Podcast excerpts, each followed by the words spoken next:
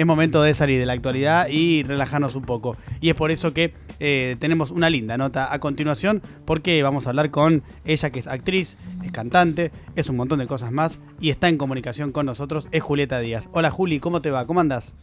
Hola, ¿cómo andan? Bien, ¿vos? Bien, todo bien, por suerte. ¿Estás, eh, dentro de un rato tenés obra de teatro o no? ¿Cómo? ¿Hoy, hoy dentro de un rato tenés obra de teatro? No, no, Ah. no, no, no, no, estreno el 2 de septiembre precoz, este, que es una novela de Arana Arwix, em, basada, ba- en realidad es una obra de teatro con Sí. una versión de eh, Juan Ignacio Fernández de la novela de Ariana Arwix, es del mismo nombre, precoz, que estamos, que la vamos a estrenar ahí en Santos Dumont 4040, antes se llamaba Santos 4040, ahora es Dumont 4040, el teatro que está reabriendo, por suerte, Sí. y mm, arrancamos el 2 de septiembre, vamos a estar los jueves y viernes a las Ah. ocho y media de la noche, con esta obra que es dirigida por Lorena Vega por y con Tommy Wicks, estamos los dos, los actores somos Tommy Wicks y yo. Ah, menos mal, claro, porque yo dije, si no iba, iba- está- estabas corriendo si era hoy, ¿no? Claro, re- estrenás recién No, no, el no, 2 no, de estuve septiembre. corriendo por otras cosas, pero no, Claro. estrenamos todavía, falta quedar un par de semanas. Claro. Eh, bueno, Lorena Vega, eh, que dirige, pero además eh, cuando actúa es genial. Eh, es esa misma Lorena Vega, ¿no? Es esa misma Lorena Vega que en breve también estrena Las Cautivas en, en el Teatro San Martín. Ah, muy bien. ¿Y de qué trata un, un poco más eh, precoz? Bueno, Precoz es, es la historia de, de una madre y un hijo. eh, y bueno, un poco una relación endogámica ahí entre ellos dos. Pero también es un, un poco una lucha de los personajes por, por salvarse de alguna manera, pero más internamente con sus cosas que porque son dos marginales, ¿no? Y de alguna manera también este, aparece una figura ahí masculina eh, de- desde un punto de vista algo este, paternal, eh, romántica, patriarcal, de todo un poco. Claro, claro. Eh, qué bueno que haya vuelto el teatro, ¿no? Porque eh, una de las cuestiones que eh, en pandemia para los porteños eh, estuvo vedada es justamente esta, y esa es una actividad que es muy, muy afecta a los que vivimos acá. Sí, sí, la verdad que hacía rato que estaba frenado eso, también volvió la música y estamos muy contentos y contentas todas las personas de la, de la cultura con, con esta, este, este, bueno, este abrir, además está cada vez el aforo este, ampliándose más, o sea, la cantidad de gente que puede entrar en el teatro cada vez es mayor, hay más cuidados, más protocolos, los, los teatros están ventilados, este, con espacios entre las butacas, con, bueno, por supuesto, con, con cuidados de, cercanía, con los barbijos, alcohol en gel, todos los, los cuidados, ¿no? Que ventilación y todo, todo lo que lo que hay que hacer hoy en, en cualquier lado, también en el teatro, y eso está buenísimo porque hay, uno está viendo movida y se está este, reiniciando y aparte ahora está haciendo menos frío, entonces la gente también tiene más ganas de salir. Claro, sí, se vuelve un poco más, eh, en todo sentido, más viable esa experiencia. Y además, bueno, con el avance del plan de vacunación y todo, la cosa Claro. parece que va a me- mejorar, ¿no? De a poco parece que va, eh, que va a ir mejorando. Eh, ¿Vos cómo lo llevaste todo este tiempo, la, la, la etapa esta pandémica más dura? Mira, la verdad que como este como tenía mi colchón por por haber tenido mucho laburo, tenía Claro. mi, mi, mi colchón y me pude sostener ahí.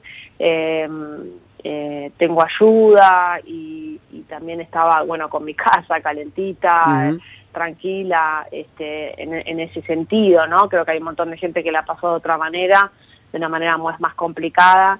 Eh, y bueno, al, al tener este calefacción, agua y un montón de cosas, bueno, eso hace que todo sea más llevadero, este, sobre todo en una pandemia con el tema de la higiene y el cuidado y demás.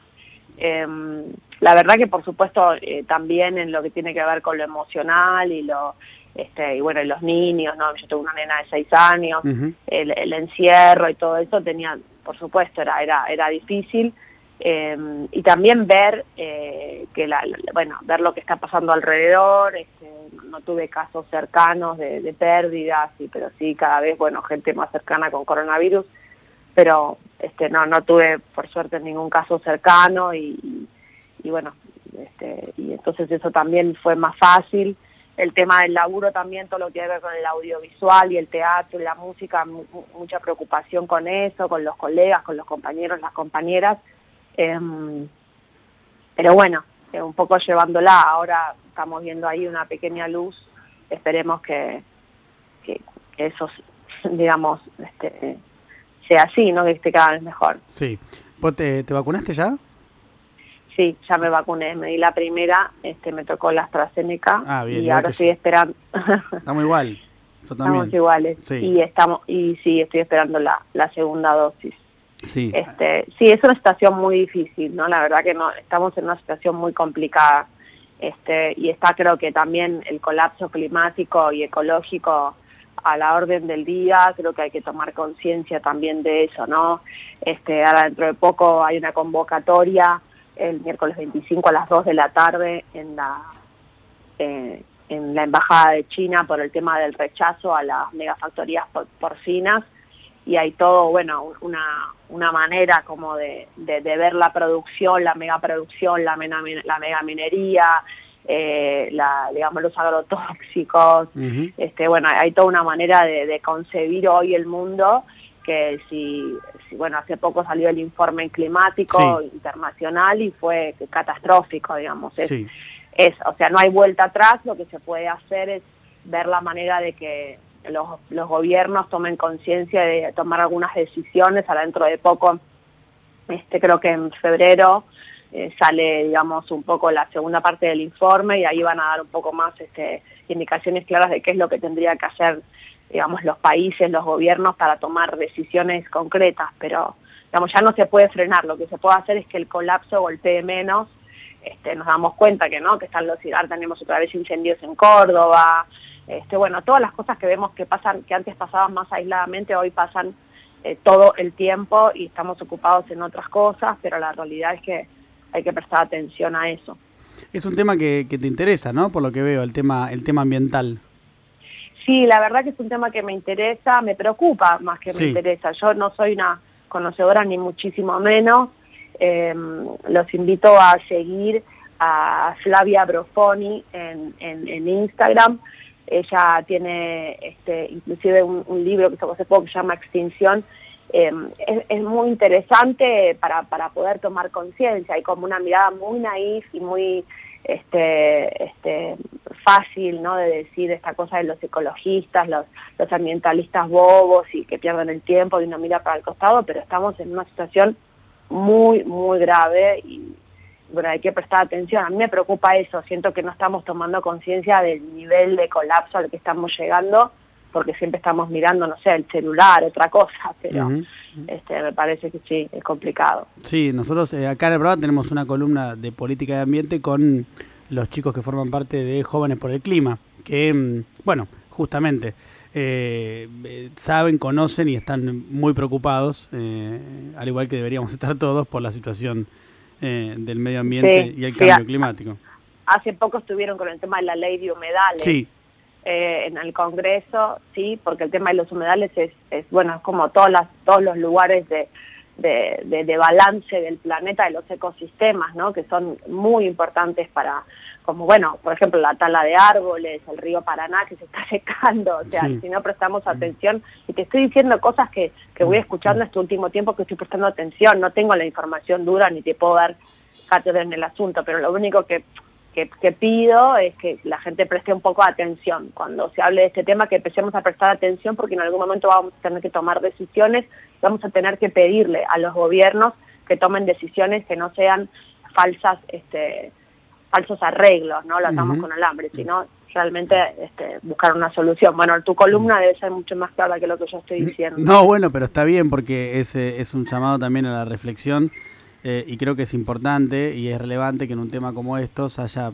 eh, figuras de distintos ámbitos que le presten atención, porque en definitiva eso después tiene su, su eco, ¿no? Su resuena, ¿no? Me parece que llega de distintas maneras. Lo importante es que este mensaje, esta cuestión de prestar la atención a lo que está pasando con el medio ambiente, de la relevancia y la importancia que tiene, del futuro incierto que, que hemos generado, bueno, me parece que está bien que de distintos lugares se llame a la atención. Creo que está bueno eso que está pasando ahora, ¿no? Que cada vez más desde distintos lugares, bueno, vos del, punto de vista artístico, pero también del periodístico, del político, ¿no? que se, se le presta atención a este tema, que es obviamente, que yo coincido con vos, que tiene una relevancia radical. Sí, totalmente, totalmente. Eh, estás también en, Esto me llamó la atención porque la verdad que no lo vi, me enteré ahora cuando armábamos la entrevista. Em, en Canal Encuentro, haciendo em, mundos paralelos. Eh, y, a ver, eh, corregime si estoy equivocado, pero es un programa sobre arte y física cuántica. Sí, es, una, es un programa que de, son cuatro capítulos, los miércoles a las nueve y media de la noche, que pasan por el canal Encuentro, pero después una vez que salen por canal Encuentro se pueden eh, digamos, se pueden ver este, en, la página. Eh, creo que también están, están en Contar, si no me sí, equivoco. todo lo que este, sale en encuentro está en la plataforma Contar. Claro, exactamente. Y, mm, y bueno, este, y es un programa que, que escribió Paloma Cosia junto con una científica que era, perdón, pero no recuerdo el nombre, no estaba preparada para la pregunta, mm, este, pero bueno, lo dirige Paula de Luque y lo hicimos ahí con, con este, cuatro disciplinas, eh, mezclamos cuatro disciplinas que son el dibujo, el, baile, el canto, la música y la escultura, ¿no? Y entonces este eso eh, eso mezclado con la física cuántica. Mirá, súper interesante, o sea... Sí, es muy interesante, son capítulos de 25 minutos y, y bueno, también está contado de una manera este, realmente es una mezcla de, son piezas muy artísticas, muy plásticas los capítulos, pero sí también, este, bueno, mezclando esas dos cosas, así que aparece como una tercera, como una cuarta dimensión ahí, es muy interesante. Claro, mira, me llama la atención. Estamos hablando con Julieta Díaz, que ahora el jueves 2 de septiembre estrena Precoz, esto va a ser en, eh, Dumont 4040, eh, Dumont 4040, repito, esto es Santos Dumont 4040. 40. Eh, va a estar allí actuando junto a Tomás Wicks y va a estar dirigida por Lorena Vega. También lanzaste hace poco, eh, este año fue, ¿no? A mitad de año, em, un, trabajo discográfico. Sí, hicimos, grabamos un EP, perdón, un álbum de seis temas sí. con Diego Prella, un artista, un músico, un cantautor uruguayo, que tiene varias bandas y, bueno, y él además es solista.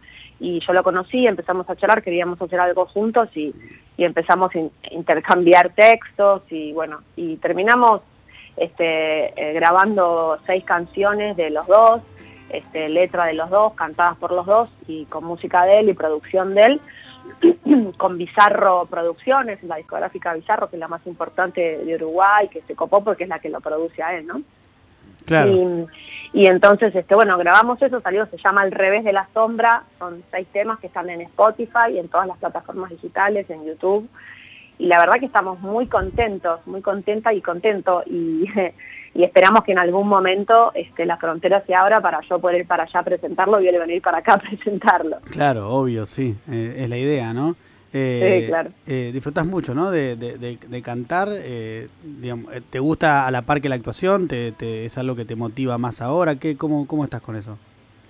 Me gusta a la par, exactamente lo que vos decís. Me pasa que interpretar como intérprete de textos de otros, de poesía o textos de otros, de ficción de otros, sí sea actuada o cantada, me apasiona contar historias o, contar la cabeza o la poesía de alguien, ¿no?